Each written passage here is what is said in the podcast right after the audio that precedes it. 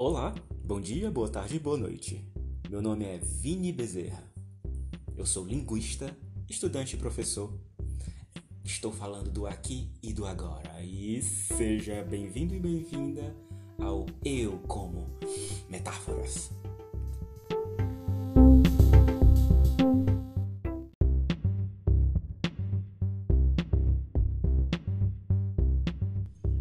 O eu como metáforas tipo comida, linguagem e pensamento. Eu vou tentar te oferecer aqui alimento, nutrição pro teu cérebro, pra tua mente.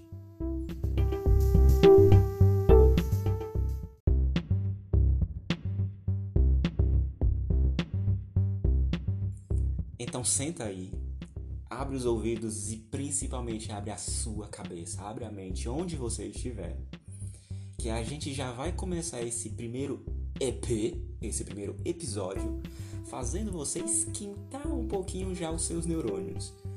Desafio nesse primeiro episódio, quem souber responde logo, quem não souber pensa um pouquinho até a gente dar a resposta.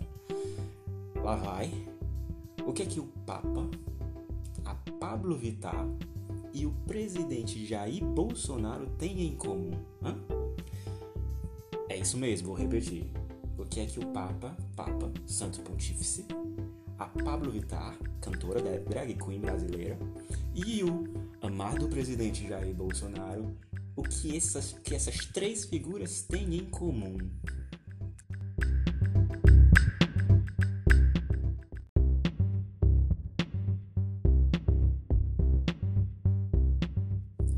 Já adiantando que não tem nada a ver com aquela menina do Silvio Santos e o bambu, hein? Nada a ver.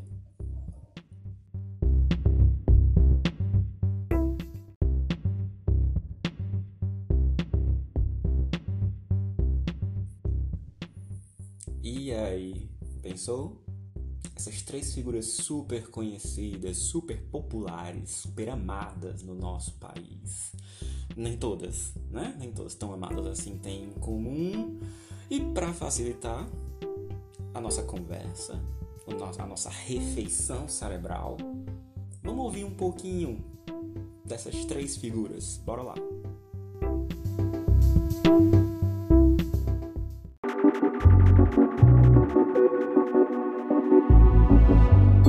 Seu amor me pegou, você bateu tão forte com o teu amor. Nocauteou, me tonteou. Veio à tona, fui a luna,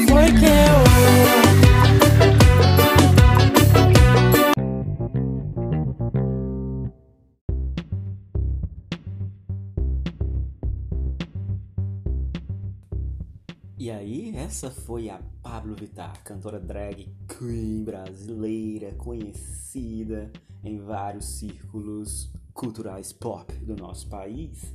E ela cantou aí KO, uma música que fez muito sucesso há alguns anos e ainda continua batendo alguns recordes de visualização.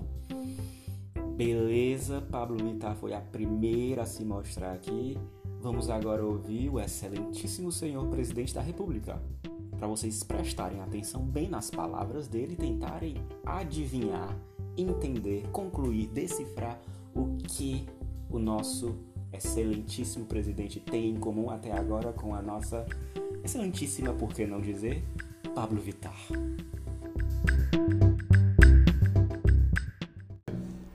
Desde quando resgatamos nossos irmãos em Wuhan, na China, numa operação coordenada pelos Ministérios da Defesa e Relações Exteriores, surgiu para nós o sinal amarelo. Começamos a nos preparar para enfrentar o coronavírus, pois sabíamos que mais cedo ou mais tarde ele chegaria ao Brasil. Muito bem, presidente Jair Bolsonaro. Tá aí as palavras fortes do nosso líder atual da nação.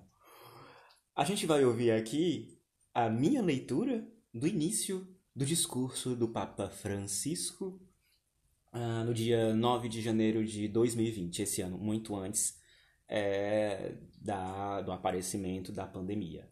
Quando a gente ainda podia se reunir, podia se aglomerar, podia se tocar, certo?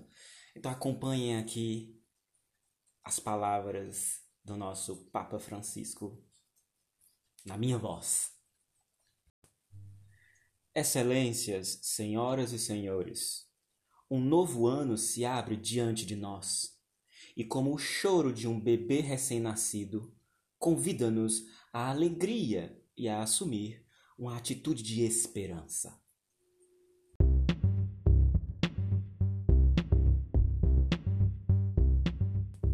Esse foi o Papa Francisco by Vini Bezerra. E aí já temos o nosso desafio fechado agora com a cabecinha de vocês. Fiquem com fome, façam esses neurônios esquentarem aí.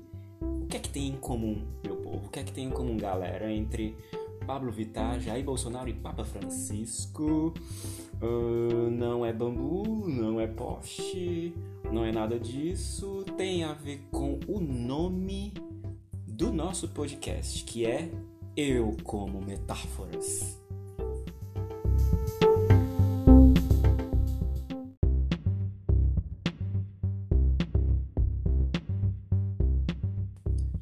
Então, bora lá, sem muito mais mistério, porque a vida já é cheia de mistérios. A resposta é metáfora.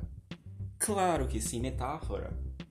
Metáfora que está no nome do nosso programa, está no coração das nossas preocupações, está no coração do, dos pensamentos que traremos aqui como alimentação para a sua mente, para o seu cérebro.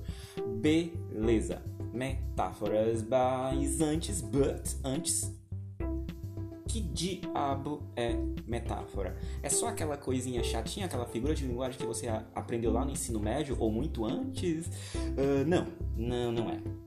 Assim, a gente não dedica um programa inteiro a uma mera figura de linguagem, né? Então, não, vamos primeiro consultar os sábios, os nutridores de pensamento, de ideias, de conhecimento, o que é que eles nos dizem sobre a metáfora.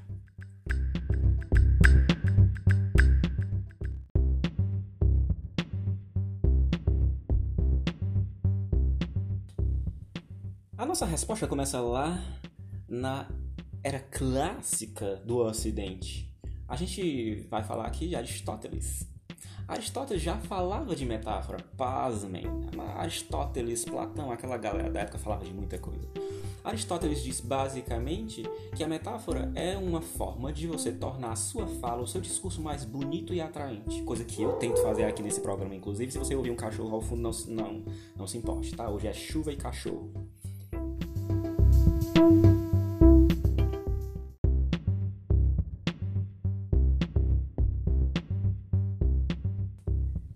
Então, segundo Aristóteles, a metáfora é uma forma de você pegar características de uma coisa A e atribuir a uma coisa B e criar assim um efeito de sentido tornar mais compreensível, mais interessante aquilo que você, a gente está dizendo, que você quer dizer, que o locutor quer dizer. Em outras palavras, quando você vê uma pessoa eh, meio sujinha, meio que não escova os dentes, que não toma um banho, você pode dizer: esta pessoa tem hábitos de higiene defectivos. Ou você pode dizer de uma maneira mais bombástica, mais entusiástica, mais emotiva: esse cara é um porco. Ou como diria a minha avó, esse cara é um porco. Interior da Paraíba, tá? Só que para Aristóteles, a metáfora, que já era uma coisa maravilhosa, você usar a metáfora para dizer coisas de uma maneira mais emocionante, mais atraente, para ele existia uma diferença entre o que a, na escola seu professor de português deve ter chamado de linguagem denotativa e conotativa. Então a metáfora era, para Aristóteles ainda era conotativa, certo? Era uma coisa que era inventada, que não era real. Ele fazia a diferença entre mundo real e mundo, e mundo irreal, mundo inventado. Acontece que durante dois mil anos, mais ou menos, tudo todo mundo viu mais ou menos nas universidades e os grandes escritores, nas grandes tradições, sempre viu a metáfora como algo acessório, algo mentiroso. Porque não é verdade você dizer que o seu amigo que não escova os dentes, que é meu fedorentinho, ele é um porco. Ele não é um porco, certo? Isso é factual. A questão é que quando a gente vai falar de coisas abstratas, de temas meio viagem, é quase impossível não usar metáforas. Que história é essa, Vini? Eu falo todo dia e eu nem penso em usar metáforas na minha fala porque eu gosto de uma linguagem objetiva. No meu trabalho eu não uso metáfora. Nos meus textos na faculdade ou na escola eu não uso metáforas. Bem, sinto dizer não. Vamos fazer um teste. Teste aí com você em casa. Se eu te perguntar, chegar com uma, uma pergunta filosófica, do tipo: o que é a vida? Te coloquei assim contra a parede, me diz agora o que é a vida. Você provavelmente vai responder: a vida é uma viagem, ou a vida é uma aventura, ou a vida é uma dádiva de Deus, ou a vida é um desafio. Tô certo ou tô errado? Bíblia. Livros sagrados de outras de outras religiões, livros de filosofia, de autoajuda, todos utilizam metáforas para falar disso. Por que isso acontece? Gente, vida, amor, um vírus são coisas abstratas demais para nossa cabecinha que quer, que precisa entender o mundo. Nós, seres humanos, somos, somos fábricas de compreensão, nós somos fábricas de padrões, de ideias. A gente precisa entender o mundo, a gente não sobrevive sem isso. E a metáfora é uma das grandes ferramentas mentais, linguísticas que a gente usa para entender o mundo. E essa foi a transformação que um cara chamado George Lakoff, lá por 1980, fez propôs em relação à metáfora. A metáfora deixou de ser aquela figura chata do ensino médio de língua portuguesa e passou a ser uma ferramenta cognitiva, uma ferramenta de processamento mental para expressar, para fazer, para criar significados, para entender o mundo. Ou seja, esquece metáfora lá no seu caderno, no seu livro e bota a metáfora está na sua cabeça e não só na sua linguagem tá? Não só na nossa fala. A fala é como se fosse a representação ou o produto do nosso pensamento metafórico. Ok, ok, Vini, mas eu acho que eu vou sair desse podcast porque eu não estou entendendo nada. Vamos voltar de novo para Pablo, então? A drag queen brasileira fala: Seu amor me pegou. Você bateu tão forte com o teu amor, nocauteou, me tonteou, veio à tona, fui aluna, foi que eu. E ela continua dizendo que sempre foi guerreira. Pausa. O que foi que ela fez até agora? Qual é o tema? Do que, é que ela tá falando aqui? Ela tá falando de algo que acomete nove em dez adolescentes quase todo o tempo, e adultos também, e velhos também. Ela tá falando de amor. Amor aquela palavrinha que faz você lembrar de corações inteiros ou partidos, dependendo da sua situação atual. Amor não é uma coisa que você pega, não é uma coisa que você mede, não é uma coisa que você toca. Amor é abstrato. E para falar de coisas abstratas, a gente tem quase que inevitavelmente é uma compulsão, é uma vontade incontrolável, a gente precisa falar de algo que a gente pode tocar. E a metáfora faz justamente isso. Na sua cabecinha, você automaticamente, para falar de coisas abstratas que você não pode tocar, você vai falar de coisas que você pode tocar. E o que é que a Pablo faz nessa música? Ela usa metáfora. Ela diz aqui, por exemplo, que o amor é como se fosse um oponente, é como se fosse um lutador e ela também fosse lutadora. Então, o amor, a questão da paixão, para Pablo corresponde a uma luta no ringue. Tanto é que no clipe dessa música ela está lutando contra um oponente. Então é por isso que ela diz que se ela é uma lutadora e que não queria se apaixonar, o nocaute que ela leva é justamente faz menção exatamente à intensidade do sentimento que ela passou a sentir e causado pela outra pessoa porque ela está apaixonada, certo? E não apenas isso, não apenas ela é golpeada pela intensidade do amor que ela passa a sentir, e você imagina, mesmo que você não tenha visto o vídeo, você imagina ela caindo com a cara no chão, ela foi nocauteada. Ela ficou tonta. E no momento em que ela usa essa metáfora, a gente entende imediatamente que ela não está falando de violência doméstica, que ela não está falando de uma agressão, né? não rolou uma briga entre a Pablo e a pessoa que ela ama. A gente entende na hora que se trata de uma pessoa que não esperava ser atacada pelo amor e do nada se viu totalmente apaixonada, se viu no chão, se viu em KO, nocauteada. Ou seja, Pablo, parabéns, você usou a metáfora na sua vida. E o nosso excelentíssimo presidente, o que foi que ele fez na sua fala séria e compenetrada aos cidadãos brasileiros, logo depois de que a Covid começou a se instalar no país? Primeiro que ele chamou os nossos compatriotas brasileiros de irmãos, os nossos irmãos que estavam em Wuhan, ou seja, Brasil é uma família, brasileiros são uma família. Quem é o pai dessa família? Ainda bem que não ficou explícito, mas a gente sabe pelo menos que nós brasileiros, nós brasileiros fazemos parte de uma família e que o nosso excelentíssimo presidente resgatou esses irmãos, esses membros da nossa família que estavam presos na cidade de Wuhan, na China. Eles foram resgatados essa palavra resgate faz menção à guerra, perigo, a uma situação em que a, alguém se encontra num espaço em que não gostaria de estar, em que está correndo perigo de vida. O que corresponde basicamente ao que estava acontecendo, já que essas pessoas estavam correndo risco de vida é, devido à doença. Mais na frente, ele diz que surgiu o sinal amarelo para nós. A defesa das relações exteriores. Que sinal amarelo é esse?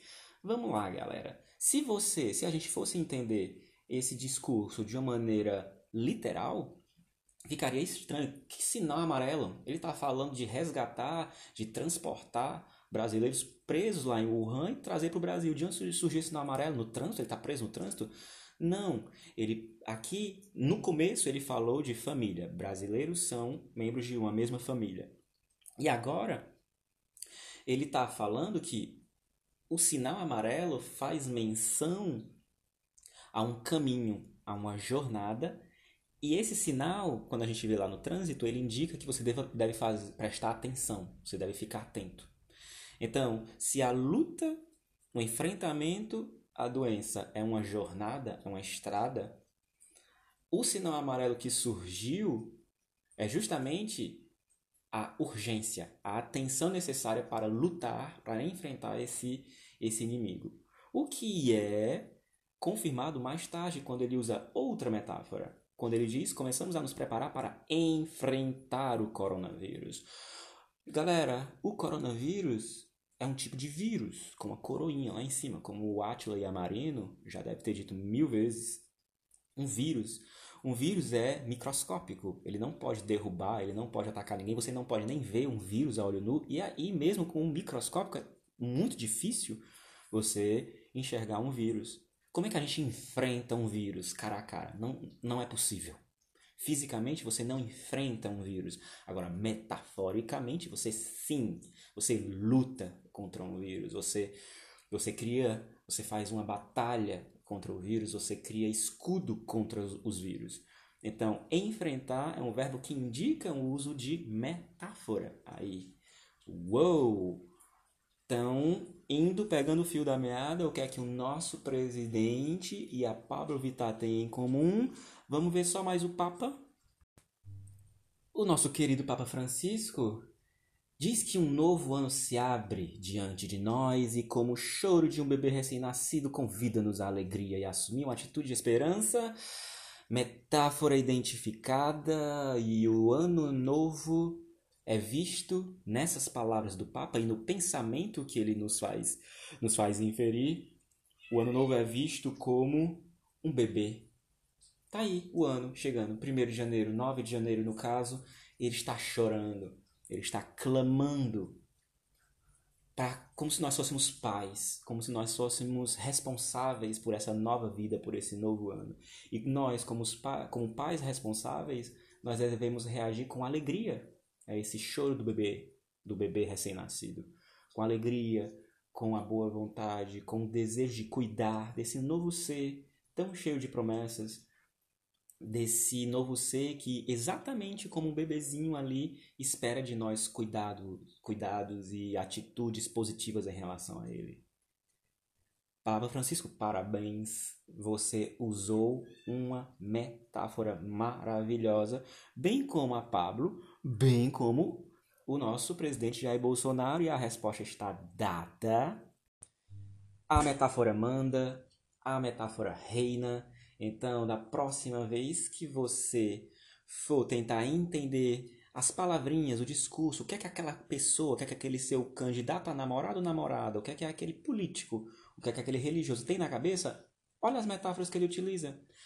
Como assim, Vini? Não é uma coisa aleatória, não é uma coisa espontânea? É, é espontâneo. Mas sabe aquela história do ato falho?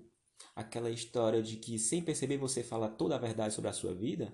Psicanalistas e psicólogos e psiquiatras que o digam, pois eu te digo que a metáfora é exatamente isso. A metáfora é uma janelinha que você pode usar para entrar na cabeça de alguém, para ver as engrenagenzinhas que estão acontecendo lá dentro. Vamos voltar aos nossos exemplos para a gente encaminhar para a conclusão do nosso podcast de hoje. Para Pablo, por exemplo, ficou muito claro que ela estava muito de boa, sozinha, não queria se apaixonar, mas foi nocauteada. Ela foi realmente surpreendida pela intensidade do sentimento que ela passou a desenvolver pelo cara que a gente viu lá no clipe, talvez. Ou seja, metáfora serviu aqui para a gente entender toda a intensidade do amor da Pablo e da força desse amor na vida dela. Ou seja, para Pablo, amar, se apaixonar é luta. Paixão é luta para Pablo. O que quer dizer muito sobre ela? Por exemplo, talvez ela prefira ficar sozinha, talvez ela prefira se achar forte é, estando sozinha, sem necessidade de ninguém. Ou seja, essa metáfora diz muito para a gente sobre a forma como a Pablo se relaciona com o amor. Com o nosso presidente, a mesma coisa. Obviamente que o discurso presidencial ele tem que ser preparado por alguém ele tem que ser confeccionado, elaborado de uma maneira consciente. E nesse discurso, nesse trechinho, pelo menos, a gente sabe que o nosso presidente vê a nós brasileiros como irmãos, fofo. Ele nos vê como irmãos que devem ser resgatados. E ele avalia o cenário político, o cenário epidemiológico, como dando sinais, emitindo sinais de atenção para ele. Isso é maravilhoso. Ou seja, o nosso presidente é alguém que vê os brasileiros como uma família e é uma pessoa atenta ao que está acontecendo no cenário global. Essas são as metáforas que governam a cabecinha do nosso presidente, pelo menos nesse discurso. E quanto ao nosso querido Papa Francisco, ficou muito claro que o recado para ele no começo desse ano, mal ele sabia do que estava por vir, era tratar 2020 como um um fofo, desprotegido e cheio de possibilidades, bebezinho, que com seu choro nos convida a cuidar dele como verdadeiros pais, como pessoas bondosas, amorosas, criativas e cheias de boa vontade. Pelo menos foi essa essa mensagem que a gente vê nesse discurso a partir da metáfora. É o que a metáfora que o Papa Francisco utiliza diz sobre ele. E vocês devem ter percebido que todas as metáforas utilizadas pelos nossos três é, é, participantes aqui combinam até com a personalidade deles. Vocês concordam com isso? O Bolsonaro, que vê o Brasil como família, a Pablo, que vê o amor como lutador, e o Papa Francisco, que vê o Ano Novo como um bebê desprotegido e que nos convida a tomar conta deles. E é isso. Hoje vocês souberam que Pablo, Papa e Bolsonaro são, são gente como a gente. São pessoas comuns, são pessoas que pensam, que sentem e que falam usando metáforas. Isso é todo mundo, tá? Isso não é só um religioso, uma cantora, um político, todo mundo. Desde o seu Zé da bodega, até o Zuckerberg, como a gente ainda vai ver nos próximos episódios. A metáfora, meu povo, ela é onipresente. Ela está em todo lugar. Ela está na água que você bebe, ela está na comida que você come, ela está no livro que você lê, nos vídeos que você assiste. Mas isso fica para os próximos programas. Eu espero que você tenha gostado. E se você tiver alguma dúvida, escreve para a gente nos contatos que vão aparecer no nosso blog. E até a próxima do Eu como Metáforas. E beijo!